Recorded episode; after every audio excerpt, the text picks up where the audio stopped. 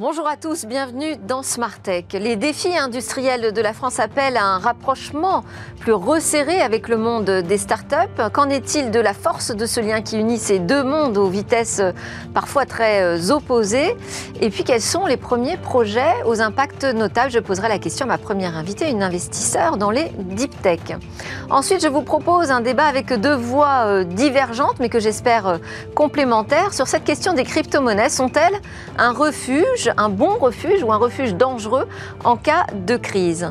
Deuxième partie de Smart Tech, on passera à l'opinion, là encore l'opinion sur ce qu'on pourrait appeler comme une nouvelle doctrine du gouvernement français quant à la question de la souveraineté numérique. Et puis on terminera cette édition avec notre rendez-vous où va le web et cet engouement, euh, cet engouement même sonnant et trébuchant pour les marques de luxe dans les métavers.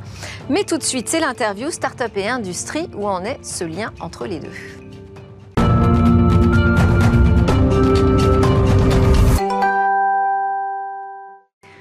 Aujourd'hui, j'ai le plaisir de vous présenter Flavio Restelli, consultant blockchain partners de KPMG. Bonjour, Flavio. Vous n'avez pas encore votre acolyte avec qui vous allez débattre de la question des crypto-monnaies, bons ou dangereux refuges en cas de crise. Il s'agit de Nicolas Dufresne, économiste et directeur de l'Institut Rousseau, qui sera connecté avec nous tout à l'heure. Dans cette première partie, on va d'abord écouter Clara Aubry. Bonjour. Bonjour. Alors, on va vous écouter à propos du lien entre les industries et les start-up. Je précise d'abord que vous êtes la vice-présidente de France Digital et associée de Jolt Capital. Alors, industrie et start-up, j'ai titré euh, euh, sur cette alliance. Est-ce que c'est une alliance vitale? Mais déjà, peut-être sur la vitesse à laquelle elles vont, toutes les deux, euh, les industries et les start-up. Ce sont deux vitesses absolument opposés. Euh, est-ce que ça peut quand même bien fonctionner ou est-ce qu'il va falloir créer des alliances, mais un peu au forceps? Alors, euh, tout d'abord, peut-être un petit mot sur France Digital. France Digital, la première association européenne qui représente les entreprises innovantes et leurs investisseurs. Et, oui, alors France Digital, on connaît bien parce qu'hier, on a vu Marianne Tordieu qui était là pour ouvrir cette semaine spéciale France Digital, parce qu'on est partenaire. On va y revenir à hein, ces 10 ans de France Digital, mais déjà, abordons cette question de l'industrie. Oui, tout à fait. Donc on, oppose, on peut opposer euh, ces deux mondes, alors que fondamentalement l'innovation, elle peut être euh, industrielle. Euh, à France Digital, nous avons des membres que vous connaissez tous qui facilitent la mobilité, le covoiturage, l'achat de téléphones recyclés. Mais nous avons également des drones qui surveillent des zones industrielles. Nous avons également du, recyclage, de des euh, euh, comment dirais-je des, euh, de la cybersécurité, je vais y arriver, des, sociétés qui vont parvenir à faire économiser l'énergie au niveau des bâtiments.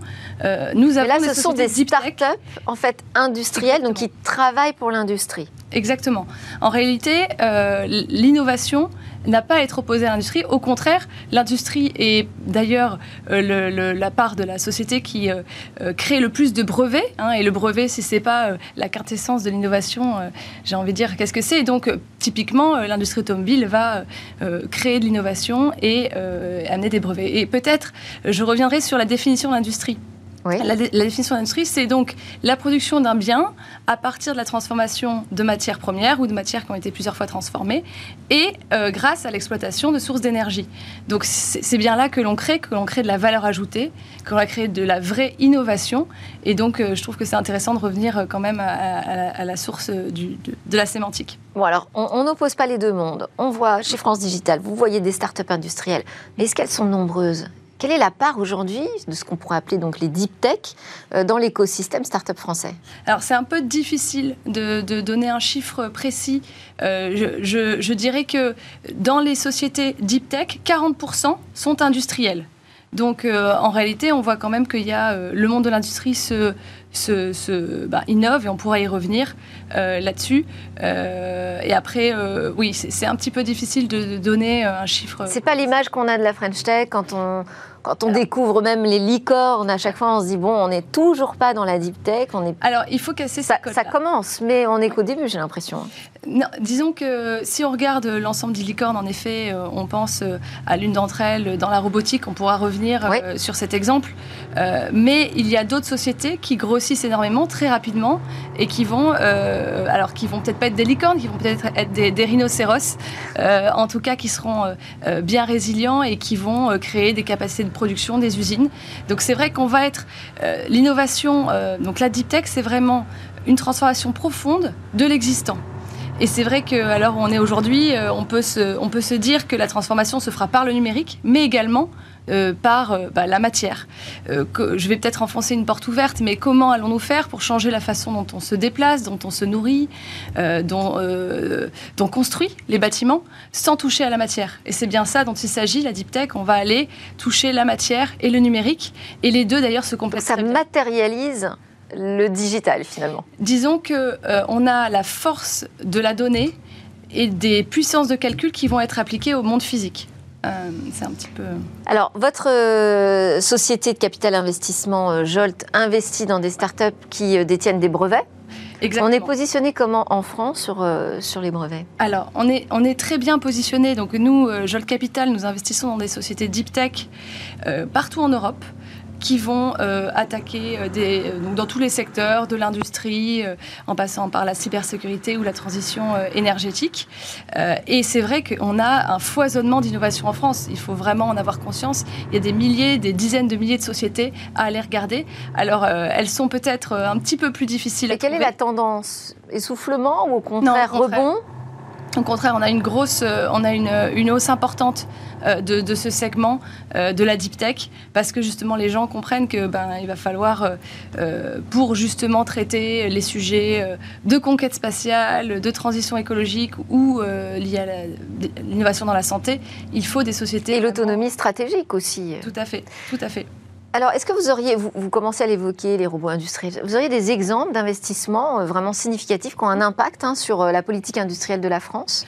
Oui, alors euh, on peut revenir sur l'histoire de la robotisation de l'entrepôt l'entrepôt qui à la base était, a été créé pour la grande distribution. Il s'agissait alors de remplir des camions, d'aller desservir un nombre fini de sites et de, magasins, et avec quelques bouts d'acier qui étaient des racks, des convoyeurs pour amener des palettes d'un point A à un point B, et un logiciel assez basique de gestion du stock, de gestion préparation des commandes. Aujourd'hui, avec l'arrivée du e-commerce, on a toute une autre forme de complexité à gérer pour des petites commandes avec une multitude de références, quelquefois des stocks euh, plus limités. Et donc là, on va considérablement euh, ben, vraiment rentrer dans la deep tech, avoir non plus euh, seulement des bouts d'acier et un petit morceau de software, mais également un robot, plusieurs robots qui évoluent en ruche, qui sont soit achetés, soit loués en fonction des pics d'activité. Et par-dessus ça, on va avoir une couche de données qui va nous permettre de gérer, euh, euh, de, justement de prévenir euh, les, activités, de gérer les risques, et toute une couche d'algorithmie qui va permettre à, cet entrepôt de fonctionner. Donc là, on voit bien que la robotisation est en marche pour faire gagner bien sûr du temps et également apporter plus de bien-être dans les entrepôts. de maintenance prédictive aussi. exactement. Alors, on va, on va revenir effectivement sur ce qui se passe là euh, en ce moment. On est à quelques jours du France Digital Day. Tout à fait. C'est une édition un peu particulière parce que c'est une édition anniversaire. Ce sont les 10 ans donc, de France Digital. Qu'est-ce qui va se passer le 28 septembre prochain? Donc, c'est au Musée des Arts Forains à Paris dans, dans le 12e. Qu'est-ce qui va se passer côté Deep Tech alors, on a euh, un certain nombre de sujets qui vont être évoqués pendant cette journée, et notamment, euh, justement, euh, un sujet sur la robotisation industrielle. Donc, le sujet est abordé. ce qu'il faut aussi se dire, c'est que la deep tech est fondamentalement impact. Donc, il y a tout ce sujet de l'impact aussi qui va être présent lors du, du, France Digital Day. impact sur quoi? Sur la santé, par exemple? Sur l'énergie? Alors, bah, toutes les formes d'impact, mais on va dire essentiellement Donc euh, souvent, euh, on ne le voit pas, mais l'innovation de rupture dans l'industrie va en réalité limiter les externalités négatives et donc avoir un impact considérable sur l'environnement.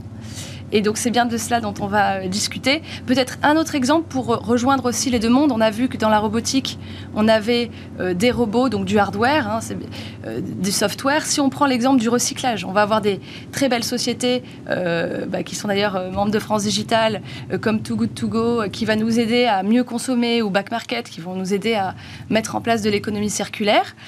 et donc ça, c'est la, partie peut-être qui a été assez visible il y a également derrière tout ça, quand on parle recyclage, on parle de destruction de produits, d'enfouissement, de, logistique, et tout ça, ça va être plutôt attrait à la, à la deep tech. Et donc dans l'émission de France Digital, ce qu'on évoquait avec Marianne Tordu de manière générale, hein, l'émission pour les dix prochaines années, sur ce sujet précisément des startups industrielles, qu'est-ce que France Digital va pouvoir faire pour accélérer?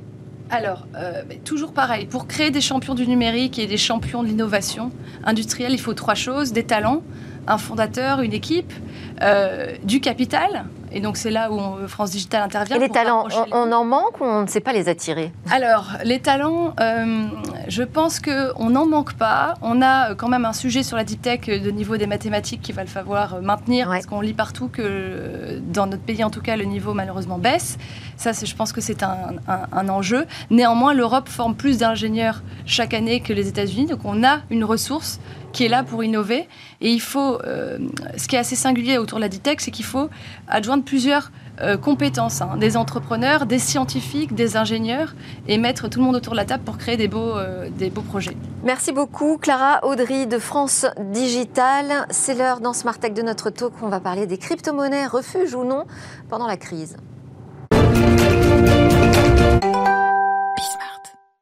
Alors, pour parler des crypto-monnaies, refuge dangereux ou bon refuge en cas de crise, je pense surtout aux petits porteurs. Hein. Euh, dans euh, un contexte mondial, on ne va pas se contenter de, parler de la France, parler de manière générale. Euh, j'ai convié Flavio Restelli, consultant chez Blockchain Partners de KPMG, KPMG Société d'audit et de conseil. En juin, il y a une publication d'une étude dont on parlera sur la cybersécurité des blockchains et crypto. Et puis nous avons avec nous Nicolas Dufresne, économiste et directeur de l'Institut Rousseau, laboratoire d'idées de la reconstruction écologique et républicaine. Vous êtes notamment l'auteur de plusieurs euh, tribunes et travaux assez critiques sur la question des crypto-actifs. Vous le prenez surtout un encadrement euh, strict. L'idée d'entendre vos deux voix, euh, qu'on comprend divergentes sur certains points, c'est vraiment que vous puissiez être complémentaires et chacun apporter un point de vue qui, nourrisse la réflexion. première question pour Flavio et Nicolas d'ailleurs. Y a-t-il un intérêt déjà Voyez-vous un intérêt à avoir recours aux crypto-monnaies dans un contexte de crise? Alors moi, je ne fais surtout pas de conseil en investissement. Euh, en revanche, je peux parler de la technologie. Il est vrai que quand on regarde la technologie, notamment de Bitcoin, on s'aperçoit qu'il y a plusieurs caractéristiques qui font ressembler cet actif à l'or. Et il y en a même qui identifient dans Bitcoin l'or de l'âge numérique. Donc au même titre que l'or, effectivement, euh, on peut utiliser Bitcoin comme valeur refuge, et notamment peut-être en période de crise, lorsque l'inflation grimpe, euh, etc. Donc ça ne sera pas à moi de dire qui doit acheter combien de Bitcoin, mais en revanche, effectivement, les caractéristiques de Bitcoin sont intéressantes en période de crise euh, pour diversifier son épargne, comme rempart contre l'inflation, etc. Euh, Nicolas, quel est votre euh, regard euh, sur ce point, sur l'aspect valeur refuge, et puis surtout sur cet investissement dans des crypto-monnaies qui sont en fait, le Bitcoin en particulier, mais pas seulement, qui s'extrait du système financier mondial?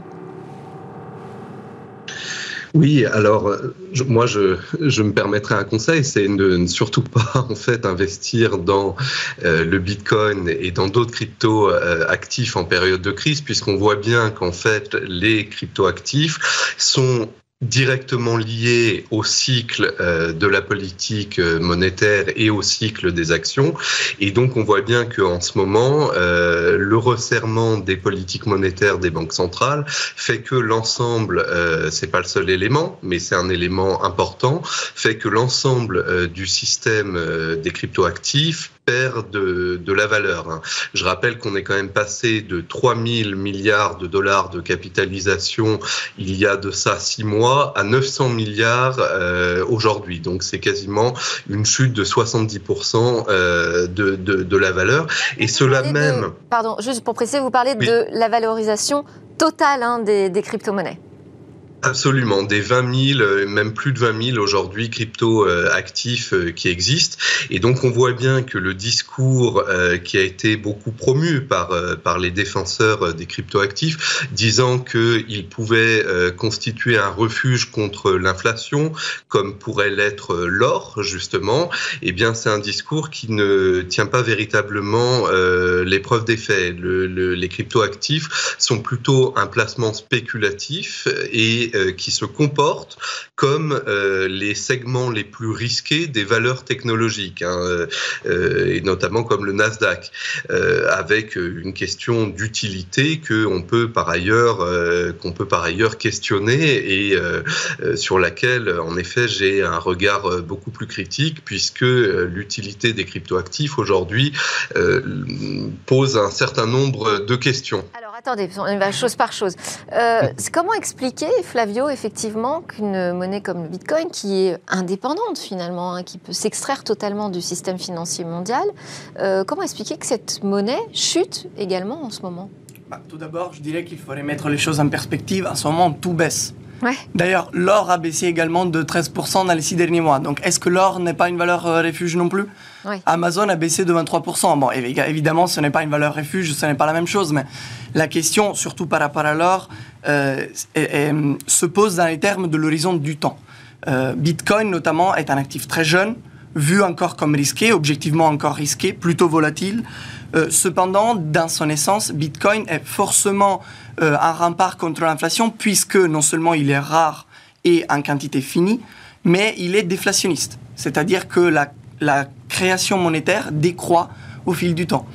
Donc pour moi, la question n'est pas tellement de savoir quelle est la corrélation avec les marchés financiers. Évidemment que euh, Bitcoin existe sur cette planète et euh, par cela, il y a certaine euh, un certain lien que l'on peut établir entre, en général, le monde des crypto-monnaies et euh, euh, la tendance pour ce qui en est des marchés financiers et pas que au niveau de la macroéconomie. Ceci dit, les caractéristiques même de Bitcoin font que sur le moyen long terme, euh, avec un horizon de temps donc un petit peu plus large, il est vu par de plus en plus de personnes, pas que de porteurs d'ailleurs, des entreprises également, comme un outil intéressant pour diversifier son épargne et se protéger de l'inflation. C'est un fait, et d'ailleurs, même si euh, je, comprends, euh, enfin en tout cas je respecte la position de M. Dufresne, faut être constaté qu'il y a de plus en plus de personnes et d'entreprises qui achètent du Bitcoin. Alors, euh, et s'il y avait des indicateurs pertinents à regarder pour un investisseur en crypto-monnaie, Nicolas Dufresne, quels seraient-ils? Pour vous alors, euh, ça, c'est une question plutôt difficile, je dois avouer. Euh, quelle serait, euh, on pourrait regarder en effet euh, la, performance passée, hein, comme on le fait d'ailleurs traditionnellement pour les actifs financiers, mais il me semble pas que ça soit le meilleur moyen d'en juger. Et finalement, je, je pense qu'il faut regarder, si vous voulez, l'apport à la société de, de, de ces différents cryptoactifs. Et là, je vais, je vais avoir une, je vais oser une position un peu tranchée, mais vous savez, aujourd'hui, il existe plus de 20 000 cryptoactifs. Euh, on peut considérer que euh, au moins 90% euh, d'entre eux n'ont aucune vocation à devenir pérennes, en fait. C'est-à-dire, c'est des bon, il y a déjà un certain nombre d'arnaques, de systèmes fragiles, mais en plus de ça, il y a euh, beaucoup de, de, de crypto-actifs dont l'utilité sociale est tout simplement euh, nulle, où on ne voit pas euh, quelle est euh, la valeur ajoutée. Hein. On prend toujours l'exemple du Dogecoin, hein, le plus célèbre, euh, qui a en fait a été conçu à l'origine comme une comme une blague, comme une plaisanterie, et qui aujourd'hui fait l'objet d'une capitalisation de plusieurs dizaines de milliards de dollars. Bon, euh, tout, tout, ceci n'est pas vraiment pérenne. Alors je pense qu'il faut bien distinguer entre les projets qu'on appelle les cryptoactifs de service, les utility tokens, comme on dit parfois, qui peuvent avoir un intérêt dans, euh, par exemple, le domaine de la finance décentralisée, dans le domaine de euh, créer des communautés d'investissement euh, décentralisées, dans le domaine, par exemple, de la conversion de monnaie facilitée d'un pays à l'autre. Là, il y a des projets intéressants qui ne sont d'ailleurs pas toujours les mieux financés, bien au contraire, et, et tout le reste de la masse des, cryptoactifs qui, bon, a, vocation à finalement à créer des mouvements spéculatifs à un moment donné et qui ensuite disparaîtront aussi vite euh, qu'ils sont venus. On a, on a constaté ça euh, très euh, sur beaucoup de, de, de cryptoactifs. Et il faut aussi prendre conscience d'un dernier élément qui est le, contexte dans lequel s'insèrent les cryptoactifs. Et ce contexte-là fait que, par exemple, y compris le Bitcoin, me semble personnellement hein, condamné à, à long terme, puisque il y a des problèmes de plusieurs ordres. Le premier problème évidemment le problème écologique. Hein. On voit bien que même aujourd'hui aux États-Unis, euh, il y a un rapport euh, gouvernemental qui euh, évoque l'hypothèse d'interdire le système de proof of work, de preuve de travail sur lequel repose le Bitcoin. C'est également le cas en Europe, même si on n'est pas encore allé jusqu'au bout de la logique. Donc il y a ce problème environnemental. Il y a le problème de, des paiements. ce ne sont pas des systèmes qui sont capables de gérer beaucoup de paiements simultanément, contrairement au grand système de paiement. Et donc, il va falloir voir qu'à un moment, euh, les, cryptoactifs comme le Bitcoin, qui sont aujourd'hui sur le devant de la scène, ne sont pas nécessairement ceux qui auront vocation à rester dans le long terme et à fournir une plus-value pour la société. Donc, euh, il y a la question de, des indicateurs qu'on peut regarder déjà. Je voulais vous entendre là-dessus, Flavio. Et puis sur les perspectives à long terme.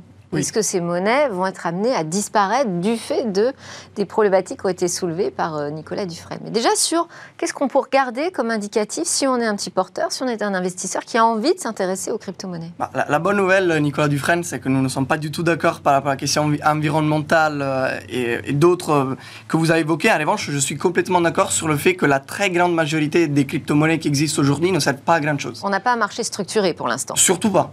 en fait, on en est au début de ce qu'on appelle l'intérêt Internet de la valeur ou Web 3, tout comme il y a 20 ans ou un petit peu plus, on était au début du, du Web qu'aujourd'hui on connaît très bien. Euh, et comme vous le savez mieux que moi, le début de cette époque a été caractérisé par la prolifération des scams, euh, des projets foireux, euh, des actifs qui ne servaient à rien, etc. C'est effectivement également le cas dans le Web 3 et dans le monde des crypto-monnaies. On est, disons, aujourd'hui en train de sortir d'une période de Far West et d'ailleurs, euh, nous sommes les premiers. Finalement, la, la, crise là qu'on connaît euh, va faire un peu le ménage peut-être sur ce marché. Mais très très bien. Oui. Euh, à revanche, je pense qu'il faut bien garder un cap précis en comprenant que l'écosystème se structure autour de deux piliers principaux. D'un côté, Bitcoin, qui lui a une, une offre de valeur, une proposition de valeur minimaliste, très simple, qui ne bouge jamais et qui vise à proposer une alternative à l'or pour l'âge numérique, et également un système de paiement alternatif qui permettent non seulement euh, d'échanger de la valeur à l'international pratiquement gratuitement et très très rapidement, ce que les paiements euh, internationaux traditionnels ne permettent pas du tout de faire. Mais surtout, euh, Bitcoin propose une alternative aux paiements traditionnels pour ce qui en est de l'échappatoire au totalitarisme. La Human Rights Foundation l'appelle une échappatoire à, à la tyrannie même.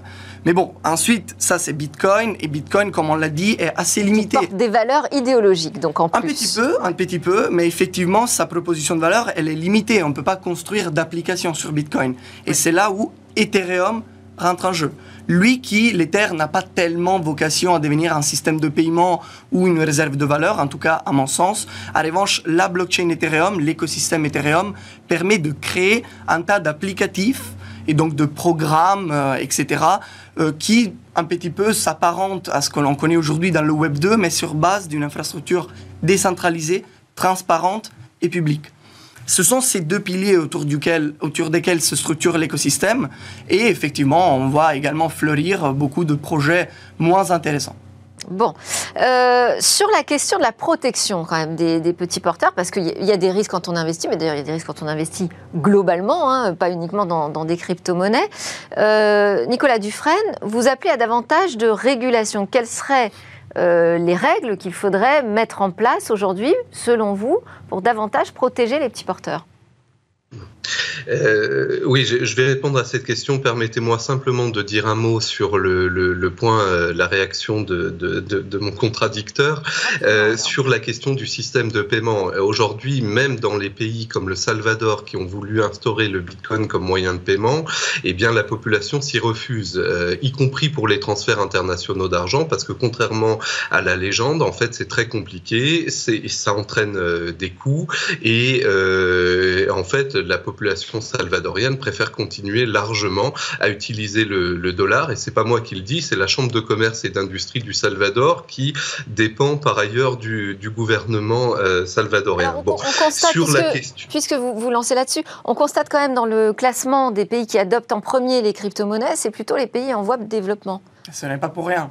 Effectivement, parce que la valeur ajoutée de, Bitcoin, au-delà de, de l'utilité comme or numérique, en France, elle est où? À moins qu'on ne soit corporate qu'on veuille envoyer 2 millions en Australie, là où du coup ça coûte littéralement, euh, hier j'ai contrôlé, 18 euh, centimes. Et ça prend environ 10 minutes, donc très intéressant. En réalité, on n'a pas besoin d'échappatoire à la tyrannie en France. Heureusement, en tout cas pour l'instant. Mais c'est vrai que dans pas mal de pays, cette valeur ajoutée de Bitcoin ressort comme très intéressante. D'ailleurs, ce n'est pas pour rien que euh, les talibans viennent d'interdire Bitcoin en Afghanistan. Euh, Monsieur Dufresne, en fait, la technologie de Bitcoin permet de créer ce qu'on appelle des, euh, euh, des, couches secondaires on ne va pas rentrer dans le technique. Mais en réalité, la scalabilité n'est surtout pas un problème. La question du Salvador, elle est propre au Salvador. Elle ne représente pas les limites techniques de Alors, moi, je n'ai pas qu'on s'enferme hein, dans, des désaccords. Je voudrais qu'on avance. La question de la régulation, Nicolas Dufresne, qu'est-ce qu'il faudrait mettre en place pour mieux être protégé aujourd'hui d'un système, effectivement, où il y a beaucoup d'arnaques, il y a des crypto-monnaies qui vont disparaître, ça c'est évident. Qu'est-ce qu'on peut faire aujourd'hui du côté du régulateur? Alors, ce qu'on peut faire euh, aujourd'hui au niveau de, la régulation, c'est déjà reconnaître que les cryptoactifs sont des titres financiers et donc les réguler comme tels. Ce que refuse l'écosystème des cryptoactifs, justement, puisque euh, considérer les cryptoactifs comme des, des, titres financiers les soumettrait à la même régulation et à la même taxation que le reste des actifs. Donc, il y a un lobby des cryptoactifs qui entretient savamment la confusion entre monnaie alternative, puisque les cryptoactifs ne sont absolument pas, et euh, titres financiers. Donc il faut sortir de cette confusion. Il y a de plus en plus de voix qui appellent à sortir de cette confusion euh, aux États-Unis, en Europe, euh, dans, tous les pays euh, développés et même dans les pays en développement. Et il faut considérer que les cryptoactifs sont des titres financiers, donc les soumettre à même régulation. On évitera déjà une part, pas forcément la totalité, des manipulations de marché qui sont très courantes, euh, euh, que ce soit sur le marché du Bitcoin ou sur le marché des euh, principales euh, crypto-monnaies qui existent aujourd'hui. Il faut ensuite considérer qu'il y a des euh, protocoles de travail euh, des cryptoactifs, comme la preuve de travail, qui, pour des raisons écologiques et, sociales, doivent être tout simplement bannis. Il faut les interdire. Et donc, c'est pour ça que le Bitcoin n'a aucun avenir, puisque euh, aujourd'hui, c'est plus c'est plus d'électricité consommée que la Belgique et la Suisse réunies. Donc, c'est dans une période de sobriété numérique, c'est tout simplement important c'est pas possible. Ensuite, il faut interdire, euh, justement, vous, vous disiez tout à l'heure qu'on pouvait considérer les cryptoactifs comme une alternative au système financier. La réalité, c'est que c'est pas du tout le cas. On voit bien que les acteurs financiers les plus spéculatifs se sont emparés des cryptoactifs à la demande même des promoteurs de ces cryptoactifs pour venir euh, bah, spéculer avec et trouver davantage d'argent. Donc les cryptoactifs ont été intégrés dans les marchés financiers. Ils ne se sont pas bâtis contre les marchés financiers. Et euh, ça, ça nécessite vraiment, euh, et là encore, c'est ce que dit la Banque des règlements internationaux, c'est ce que dit d'une certaine manière la Banque centrale européenne également, il faut faire très attention au risque de contagion de la sphère euh, des cryptoactifs vers la sphère financière traditionnelle parce que euh, on sait que les crashs peuvent se propager très rapidement d'une sphère à une autre. Euh, pour l'instant, la capitalisation sur les cryptoactifs n'est pas suffisante pour provoquer un crash mondial, mais attention à ce que les cryptoactifs ne deviennent pas une nouvelle forme de subprimes, hein, si vous voulez, parce qu'il y a beaucoup de, de, de caractéristiques communes euh, des actifs. Euh, bon, j'ai un ami économiste qui avait euh, considéré que, si vous voulez, le, le comme les subprimes, les cryptoactifs, c'est la spéculation pour les pauvres, hein, et donc où il n'y a pas de euh, de, de, régulation euh, de, la part des personnes euh, qui, euh, qui sont souvent peu éduquées, qui investissent dans euh, ces domaines-là en espérant faire fortune rapidement. Et donc ceci, il faut vraiment le réguler. Nous, on avait une proposition très concrète, à savoir que chaque investissement d'un acteur financier traditionnel dans le domaine des cryptoactifs soit soumis à 100% de fonds propres. C'est-à-dire que l'investissement soit totalement couvert et qu'on ne se mette pas à avoir des stratégies spéculatives sur les cryptoactifs, ce qui serait désastreux. Donc différencier crypto-monnaie, crypto-actifs, changer le modèle de validation. On a déjà Ethereum qui l'a fait, hein, oui, qui est passé à un nouveau modèle Bitcoin de... est censé ne pas le faire, parce que justement la proposition de valeur de Bitcoin, c'est de ne pas changer. Sinon, comment pourrait-on avoir confiance?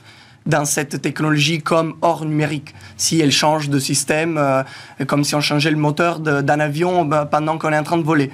Ça, Ethereum peut se permettre de le faire parce qu'Ethereum a une proposition de valeur différente. Je pense que vous ne voulez pas, que... Oui, effectivement. On ne va pas rentrer dans, dans, dans, le débat, environnemental. environnemental parce qu'on en, on, en a des débats sur cette question-là spécifique. on, on, fera ça une autre fois. J'invite tout de même les personnes qui, qui suivent la transmission à se renseigner parce qu'aujourd'hui, il existe déjà une quantité infinie de rapports et de sources qui permettent de comprendre qu'en fait, il y a énormément d'a priori et de raccourcis par rapport aux critiques environnementales de Bitcoin. Mais pour toucher un mot de, de, ce qu'il en est de la réglementation, qui pour moi est un sujet intéressant, euh, moi je suis d'accord qu'il faut de la réglementation, évidemment, mais il faut appliquer un peu le même principe que pour Internet. On ne va pas réglementer un protocole informatique, on va réglementer ce que l'on construit dessus. Donc on va réglementer dans le monde Internet traditionnel des sites des entreprises et de la même manière, il faut le faire dans le monde crypto. D'ailleurs, on est en train de le faire. Les acteurs, les intermédiaires. Effectivement, et on est en train de le faire. La France déjà le fait depuis plusieurs années avec la loi Pacte et avec le régime de prestataires de services relatifs numériques. L'Europe est en train de le faire avec MICA, qui est un nouveau règlement qui, qui est en train d'être construit. Alors, tout n'est pas parfait, à mon avis, dans MICA, mais évidemment que la direction vers laquelle il faut aller, c'est celle-là. En revanche, il faut bien comprendre qu'il y a une différence entre euh, tokeniser des actifs financiers, ce qu'on peut faire sur blockchain, donc représenter sur blockchain des actifs financiers, et traiter de monnaies comme Bitcoin ou d'autres crypto-monnaies. Euh, Là-dessus, vous vous rejoignez avec Nicolas Dufresne. D'une certaine manière, oui. D'une certaine manière. On différencie. Euh, Clara Audry, vous êtes restée avec nous. Vous êtes euh, la vice-présidente de France Digital. Est-ce que vous avez une question pour nos experts? On est à une minute de la fin du débat à peine. Euh, alors peut-être par rapport à la, euh, à la multitude de crypto-monnaies qui existent, est-ce qu'on a une idée du volume des capitaux, de la concentration du volume des capitaux sur, euh, par exemple, Ethereum et le Bitcoin? Bah, on a une idée de, des, volumes échangés, on a une idée de la capitalisation boursière qui se mesure, mesure déjà à un, grand milliard. Mhm. ce qui est, je pense que peut-être ce à quoi vous faites référence, c'est qu'il y a effectivement d'autres projets qui pourraient rentrer dans la catégorie euh, que moi j'appelle des, des, projets foireux, qui arrivent parfois également à attirer pas mal de liquidités. Et ça, c'est un souci. Je suis le premier à le dire. Et effectivement, c'est là où il faut déjà plus de connaissances de l'écosystème, d'où un travail d'acculturation euh, et euh, d'évangélisation que, que, nous menons entre autres, parce que aujourd'hui, investir dans des projets que l'on comprend à moitié et encore à moitié, ça serait gentil, c'est dangereux évidemment. Et puis la réglementation, effectivement, elles ont un rôle. Merci beaucoup. Merci Nicolas Dufresne d'avoir été connecté avec nous de l'Institut Rousseau. Merci Flavio Restelli de KPMG pour vos commentaires également et Clara Audry euh, de France Digital. On se retrouve juste après la pause. On va entendre l'opinion de Tariq Krim sur le cloud souverain.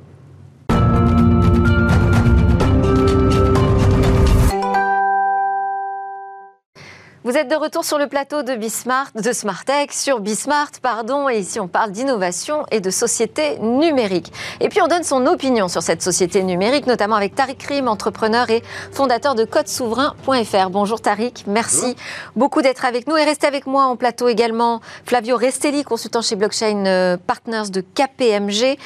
Je suis pas sûre qu'on ait le temps de réagir ensemble, mais je vous garde pour le sujet métavers après.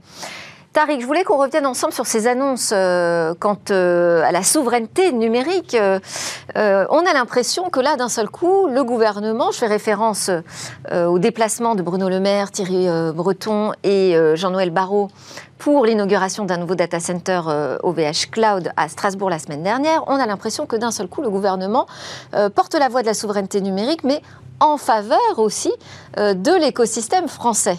Oui, ça c'est la nouveauté. Hein. C'est un peu une sorte. Vous applaudissez? Oui, c'est ce qui est drôle, c'est qu'en écoutant le, comme vous le savez, j'ai écrit un petit livre l'année dernière, euh, Lettre à ceux qui veulent faire tourner la France sur l'ordinateur de quelqu'un d'autre, et j'avais fait quelques propositions. Je les Absolument. ai retrouvées dans le discours de, Bruno Le Maire. Alors, c'est un coup de théâtre. Hein. Ça montre déjà probablement que le précédent ministre avait vraiment un du numérique. du numérique, avait un tropisme très fort sur les GAFAM, ce qui a probablement empêcher d'avoir ce type de réflexion, mais aujourd'hui, c'est clair que c'est plutôt une bonne nouvelle et ça montre aussi que l'on ne peut pas faire le numérique français sans les acteurs du numérique français. Et c'est pas juste des mots, puisque là, il y a vraiment un fonds euh, de 2,5 millions d'euros hein, euh, qui sera dégagé pour les PME qui souhaitent obtenir le label Cloud de confiance. Alors oui, alors le, L'un des sujets, hein, c'est l'un des griefs de la souveraineté, c'est qu'on a mis en place un système de normes qui sont très complexes, qui marche toujours pour les grandes plateformes. On se rappelle avec la RGPD, le RGPD, le règlement européen des données, les GAFAM étaient prêts le jour J. Pour les petites entreprises, c'était beaucoup plus dur parce qu'il y a de la normalisation et, les ingénieurs n'ont pas envie de passer beaucoup de temps à, faire ça. Et donc ça pose un, vrai, un vrai sujet. C'est que certains acteurs pensaient que le fameux label Secnum Cloud était un outil pour exclure euh, les plus petits et donc favoriser les gros. Désormais, le gouvernement essaye de corriger le tir en proposant euh, une aide financière. Donc sur ce cloud de confiance, aujourd'hui, on est dans la bonne direction selon vous, Tariq? Alors, ce qui est curieux justement, c'est que Bruno Le Maire n'a pas parlé, euh, ou très peu parlé du cloud de confiance. Il faut rappeler que le cloud de confiance, c'est cette idée, un peu, c'est un peu la franchise si aujourd'hui la, France aimait les tacos et que je voulais importer la franchise Taco Bell, eh bien j'achèterais euh, la licence, euh, les magasins, il y a rien, le, catalogue de toutes les règles à avoir pour faire les tacos de Taco Bell. Euh, pour ne citer que, ben, on remplace Taco Bell par Google Cloud ou par Microsoft Azure, et c'est un peu ce qui se passe. Donc on a permis la mise en place de franchises avec d'un côté Google avec Thales et de l'autre côté Capgemini, Orange et Microsoft. Le problème, c'est que ce cloud de confiance, qui devait donc nous, apporter une forme d'immunité à ce qu'on appelle l'extraterritorialité du droit, donc c'est le fait que le droit américain s'applique dans le cloud, a été euh, démonté récemment par un cabinet d'avocats hollandais qui a été missionné par le gouvernement hollandais qui dit d'une certaine manière, si vous utilisez des plateformes, quelles qu'elles soient, vous êtes soumis au Cloud Act. Ce qui d'ailleurs pose une vraie question, c'est que à la fois le cloud de confiance, me dit-on, est un peu en retard et un retard à l'allumage parce que c'est quand même compliqué de mettre en œuvre euh, de, comme on dit, from scratch, euh, toute une euh, solution aussi importante. Mais aussi, si les deux sont soumis au Cloud Act, peut-être qu'il vaut mieux prendre, choisir l'original plutôt que la copie. Et donc, ça va se, posera la question effectivement de, savoir comment on organise tout ça. Ça, a l'air un peu compliqué pour l'instant. Ça a l'air compliqué. Donc il n'y a pas eu de remise en cause pour l'instant, euh, par exemple des alliances sans ou bleu qui euh, intègrent donc euh, des acteurs américains puissants, mais il y a l'engagement à réfléchir à des critères qui permettraient justement euh, de se préserver de cette extraterritorialité euh, euh, des données. Peut-être que ça se joue justement sur la manière dont on qualifie ce qui est une donnée sensible. Visiblement, c'est là-dessus aussi que le gouvernement souhaite travailler.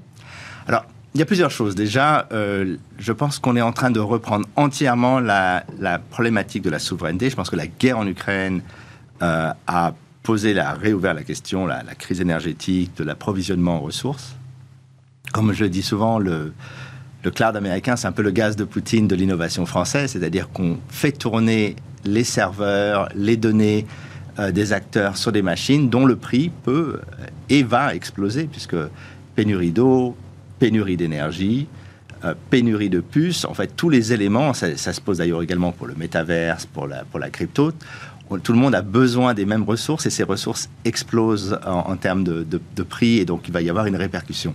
C'est pour ça que vous, parliez d'ailleurs ici même euh, euh, de passer de la Startup Nation à l'infrastructure nation. Oui, c'est-à-dire que ce qui est important, c'est de préparer aussi le coup d'après. C'est qu'aujourd'hui, on travaille exclusivement sur une stack de logiciels américaine. Et, et, on a en Europe la totalité des technologies existent. Ce qu'on n'a pas fait, c'est mettre en place une politique cohérente pour organiser l'ensemble de ces briques et créer ce que j'appelle souvent la stack d'émancipation. Donc, s'émanciper par le logiciel, par le hardware, par le matériel, par le edge computing, toutes ces nouvelles technologies, euh, d'une dépendance totale. Et je crois que le gouvernement a pris conscience de ça. Maintenant, la question, et je pense que visiblement Jean-Noël Barrou en plus a rencontré l'ensemble, aurait rencontré l'ensemble des acteurs. C'est ce qui se dit effectivement. Il y a, je pense qu'il y a vraiment un changement de ton parce qu'il y a aussi une urgence. Il y a aussi une urgence écologique parce qu'il va falloir construire euh, des choses, des services qui consomment beaucoup moins. Et c'est vrai qu'en Europe, on est quand même leader des data centers écologiques par rapport aux États-Unis. Le edge computing va être beaucoup plus local, va permettre une meilleure utilisation des ressources.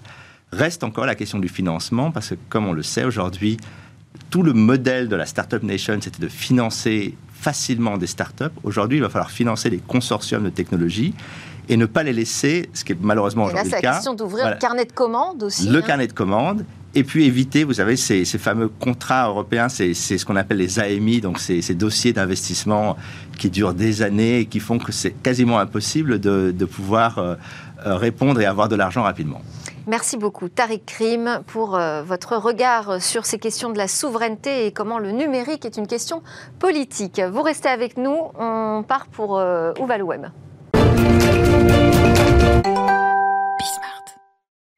Donc, clin d'œil quotidien à ces futurs possibles d'Internet. Aujourd'hui, Comme Dubois va nous parler du succès, euh, succès remarquable d'ailleurs, des marques de luxe dans les métavers. Salut à tous Malgré l'effondrement du cours des crypto-monnaies, les marques de luxe continuent d'investir massivement dans le métavers. Et contrairement à ce que l'on pourrait penser, leurs collections de NFT sont de plus en plus profitables.